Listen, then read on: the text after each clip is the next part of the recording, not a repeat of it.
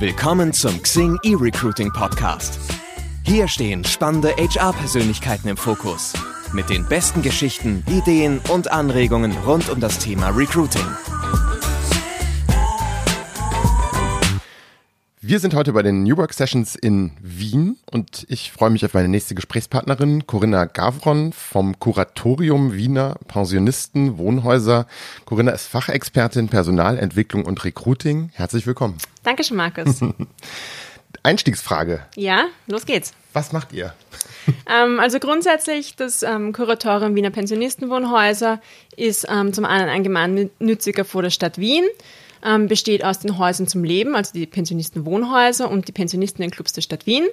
Das heißt, wir haben ähm, 30 Wohnhäuser, wo Pensionistinnen bei uns wohnen und betreut werden oder gepflegt werden, je nachdem, in welchem gesundheitlichen Stadion sie sich gerade befinden.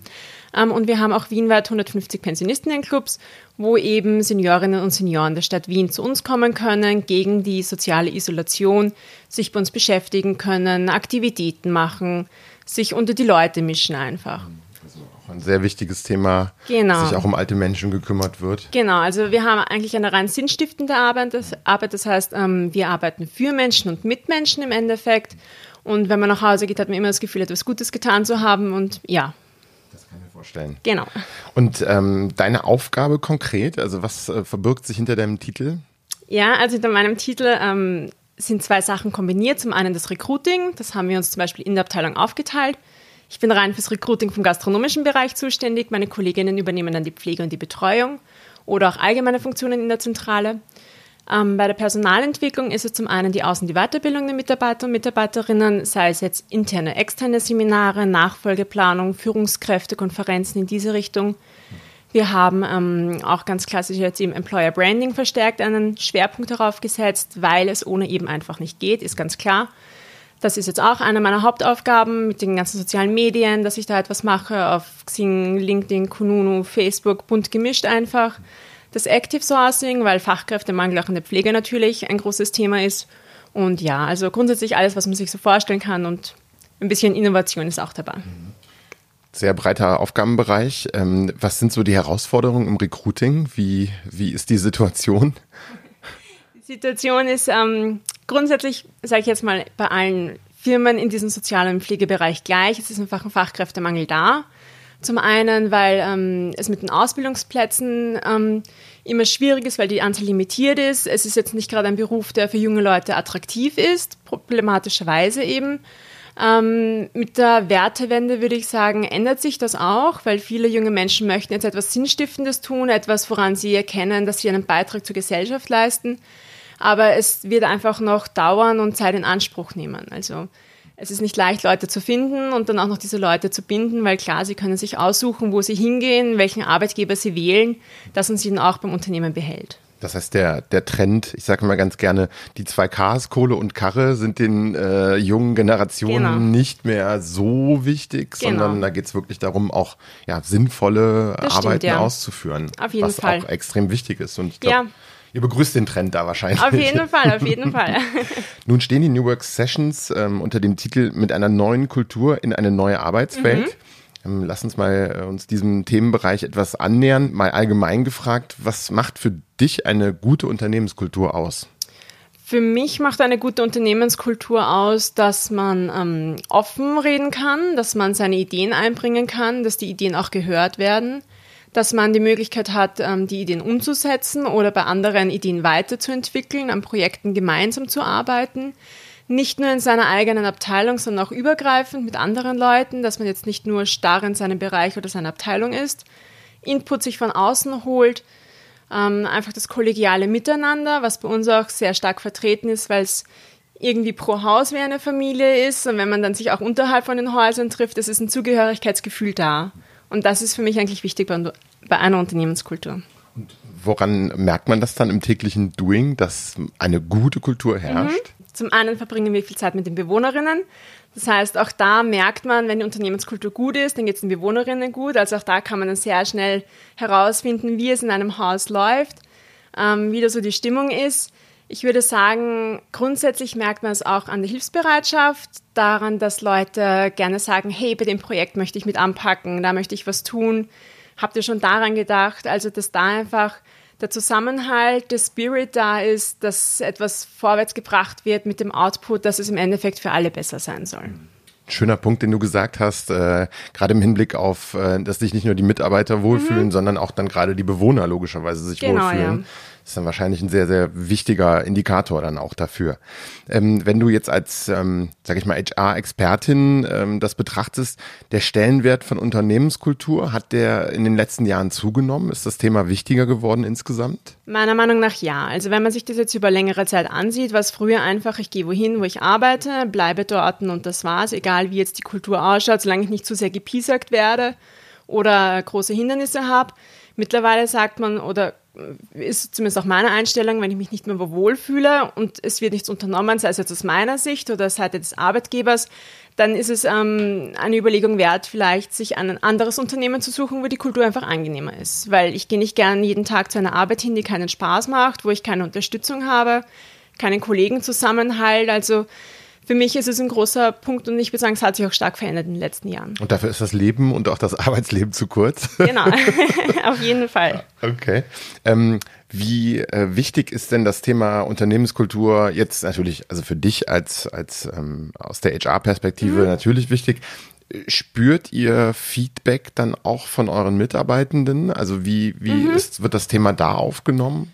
Ja, auf jeden Fall. Also es ist so, dass ähm, zum einen jetzt, ich meine, vielleicht von mir in der Zentrale, wo ich sitze, ist es jetzt nicht so, dass ich jetzt diesen regelmäßigen Kontakt mit den Basismitarbeiterinnen und Mitarbeitern habe. Aber es ist so, dass die Führungskräfte regelmäßig darauf schauen. Es gibt immer wieder Zwischengespräche, es gibt Teamziele, die auch gemeinsam gemacht werden. Also auch da kann man sehen, passt die Kultur im Team, im Unternehmen. Ähm, man merkt es zum Beispiel auch, über die interne Kollaborationsplattform, wo man einen offenen Meinungsaustausch hat, wo wir eine offene Fehlerkultur haben, wo man jetzt nicht auf einen hinzeigt und sagt, das war falsch, sondern gemeinsam Lösungen sucht. Und ja, also das sind so typische Beispiele dafür. Diese Kollaborationsplattform, kann man sich vorstellen wie ein Intranet? Oder genau, es ist grundsätzlich wie ein Intranet, das heißt bei uns KWpedia, mhm. also die Ab für uns die Abkürzung des KWP, mhm. ähm, auch ein bisschen zur Wiedererkennung quasi.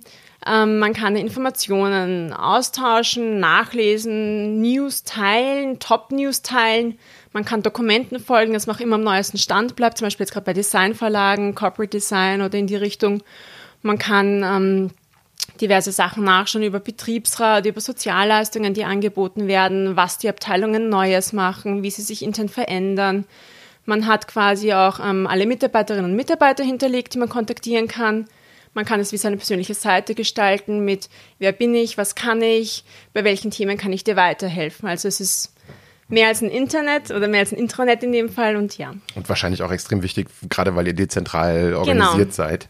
Ähm, würdest du denn sagen, dass ähm, eure Mitarbeiterinnen und Mitarbeiter die Kultur alle gleich wahrnehmen, gerade jetzt mhm. wegen der Dezentralisierung? Mhm. Oder glaubst du, dass es da Unterschiede gibt? Mm, ich denke, dass es da schon noch ein bisschen Unterschiede gibt. Grundsätzlich, ja, wir haben diesen Spirit da. Wir haben auch diesen Slogan Stolz auf KWP, was auch, wenn man so rumfragt, sehr große Resonanz hat und auch zurückkommt.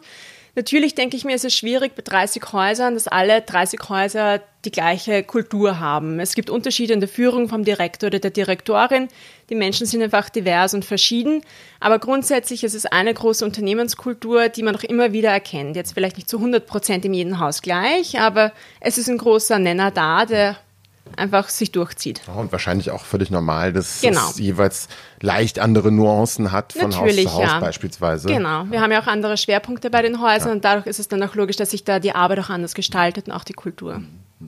Du hast es eben eingangs schon gesagt, ähm, ihr betreibt aktiv auch Employer Branding? Genau, ja. Wie sieht das bei euch aus? Wie macht ihr das? Also es ist so, ähm, wir haben vielleicht die letzten paar Jahre Employer Branding gemacht, aber nicht aktiv unter dem Sinne, wir machen Employer Branding. Das hat dann Ende letzten Jahres angefangen, Anfang dieses Jahres, eben zum Beispiel mit dieser Kollaborationsplattform, um intern einfach ähm, darauf aufmerksam zu machen, dass wir was tun und was wir tun und dass wir gemeinsam was machen können. Ähm, zum anderen auch durch das interne Projekt Projektnetzwerk. Zum anderen auch durch das interne Projektnetzwerk, wo man Ideen einmelden kann, wo man bei Ideen mitmachen kann, wo man Projekte umsetzen kann, kreativ und innovativ über die Grenzen hinausdenkt. Ähm, natürlich die sozialen Medien sind auch ein wichtiger Punkt. Zum Beispiel hat jedes unserer Häuser eine eigene Facebook-Seite für ein bisschen Individualität und Eigenwerbung, sage ich jetzt. Aber es gibt auch eine große Unternehmensseite, die dann wieder den Schirm spannt und alle zusammenhält. Genauso wie es dann auch bei zum Beispiel den ähm, Business-Plattformen ist, wie bei Xing oder LinkedIn oder Karriere.at, wo es dann ein Profil gibt, das bespielt wird, hauptsächlich grafisch unterstützt oder mit Bild- und Videomaterial eben. Und ja. Erstellt ihr das dann in-house oder habt ihr eine Agentur, auf die ihr zugreift? Ähm, nein, wir machen das in-house. Okay. Genau. Ja, wow. Wie viele Mitarbeiter seid ihr im HR? Ähm, Im HR ist es ein bisschen schwierig, weil wir gerade ein bisschen uns aufteilen von den Abteilungen her. In der Personalentwicklung und im Recruiting sind wir beispielsweise sieben Leute ungefähr. Aber dann schon. Es ist, es ist eine Menge Arbeit, weil ja, es sind fast viereinhalbtausend ja. Mitarbeiter ja. und das dann zusammenzufassen und das doch irgendwie alles gleich ist, aber trotzdem die Individualität ist eine große Aufgabe. Ja, beeindruckend. Ähm, großes Thema auch immer die Messbarkeit. Mhm. Ähm, so what's, what's in it for me im Grunde. ähm, wie, wie messt ihr eure Maßnahmen, eure Aktivitäten? Lustig, ich habe heute dazu mit Marketing gesprochen, weil wir zum Beispiel ähm, im Herbst heuer eine neue Karriereseite online geschalten haben, die modern ist und mit der man auch besser monitoren kann. Also zum Beispiel ist es ähm, die Klickrate und dann, die sich umwandelt in die Anzahl der Bewerbungen, die sich bewerben, die dann auch bei uns eingehen. Ähm, es ist dann die Qualität, die Anzahl der Bewerbungen, die Time to Hire, bis wir die Position besetzen können. Das ist jetzt so rein vom Recruiting-Prozess zum Beispiel. Dann natürlich auch durch Arbeitgeberbewertungen wie auf Kununum im Score. Ähm, dann Arbeitgeberauszeichnungen, wie zum Beispiel Top-Lehrbetrieb. Auch das spiegelt sich nicht ohne Grund wieder nach außen hin. Also es gibt da auch Anzeichen, die sagen, klar, wir haben da gute Maßnahmen gesetzt, das wirkt sich aus. Dann einfach allgemein, zum Beispiel bei neuen Dritten haben wir immer Welcome-Veranstaltungen, da fragen wir auch ab, woher sie das KWB schon kennen. Und dann ist es oft aus dem Familienbereich oder Freundesbereich, das wer bei uns ist. Und jetzt setzen wir auch Kampagnen ein mit Citylights, Digilights, Rolling Boards, dass wir da auch im öffentlichen Netz präsenter sind und auch Leute so auf uns aufmerksam werden. Das sind schon sehr viele und sehr, sehr gute Maßnahmen. Ja. also ähm, echt, echt beeindruckend. Ähm, Vielleicht noch mal so ein bisschen auf das ähm, Personalentwicklungsthema mhm. eingegangen. Du hast es kurz ja. mal angerissen. Was, was bietet ihr da euren Mitarbeitern? Ähm, zum einen bieten wir ähm, neben einer sehr guten Lehrlingsausbildung bieten wir auch ähm, Führungskräfteentwicklungen an. Die dauern unterschiedlich lang, je nachdem abgestimmt einfach auf die Mitarbeiter oder die Mitarbeiterin. Das heißt, wir schauen rechtzeitig auf die Nachfolgeplanung, machen einen individuellen Entwicklungsplan. Was braucht unser Mitarbeiter, unsere Mitarbeiterin, damit sie oder er dann die Rolle gut ausfüllen kann? Wir haben ein unternehmenseigenes Fortbildungszentrum, wo regelmäßig Seminare und Fortbildungen angeboten werden. Wir unterstützen aber auch bei externen Ausbildungen, wir ermöglichen Kongressteilnahmen. Wir ähm, gehen in die Richtung Mitarbeiterinnenempfehlung, was auch ein bisschen in die Richtung von Personalentwicklung geht. Also Mitarbeiterinnen werden Mitarbeiter zum Beispiel. Ähm, ja, das sind jetzt so ein paar von den ganzen Sachen, fällt jetzt auch nicht alles auf einmal ein. Was aber auch nicht wenig ist. Genau. So, Corinna, die Zeit ist mal wieder schnell verstrichen. Wir Auf sind auch Fall. schon wieder am Ende unseres Gespräches angekommen. Vielleicht zum Abschluss, ähm, welchen Tipp würdest du denn anderen Unternehmen oder auch vielleicht anderen HR-Lern mitgeben? Ja, gerne. Also ich denke, ein wichtiger Punkt ist, dass man eine Strategie hat, dass man nicht einfach drauf los irgendwelche Maßnahmen macht, die dann vielleicht gar nicht greifen. Es ist zum einen Geldverschwendung und Ressourcenverschwendung. Ähm, es braucht auch eine gute Vorgabe, es braucht Richtlinien, woran man dann Erfolge messen kann, wie man was umsetzen kann. Es braucht vor allem, das ist, glaube ich, das Wichtigste, das Commitment von allen Beteiligten. Also nicht nur Geschäftsführung und Management, die das trägt, sondern bis zu der Mitarbeiterin und Mitarbeiter an der Basis, die dann wirklich diese knochenharte Arbeit verrichtet weil ansonsten ist es sowieso zum Scheitern verurteilt, wenn nicht alle daran glauben. Also es braucht diese Überzeugung, diesen Gemeinschaftssinn auch die Begeisterung und ähm, der Glaube, dass etwas daraus entstehen kann, dass man etwas Tolles Neues machen kann, was längerfristig Bestand hat, mit positivem Ausgang und ähm, ja, positiver Resonanz für alle Beteiligten. Und ähm, ich denke auch, vielleicht gerade jetzt in der moderneren Zeit, dass man bei Social Media auch einen Schwerpunkt legt weil es ist einfach ein Fachkräftemangel, es ist schwierig, Leute zu kriegen und zu halten. Es gibt so viele Möglichkeiten mit interaktiven Spielen, Gaming, Apps, Mitarbeiter zu begeistern, von einem Unternehmen zu überzeugen und dazu zu bringen, dass sie ihre Arbeit jeden Tag motiviert aufs Neue machen. Diese Begeisterung hast du auf jeden Fall jetzt schon transportiert. Dankeschön. ganz, ganz vielen Dank für die Einblicke. Extrem Gerne. beeindruckend, was ihr da alles macht. Und ähm, ja, weiterhin viel Erfolg. Vielen Super. Dank für deine Dankeschön. Zeit. Danke, dass ich da sein durfte.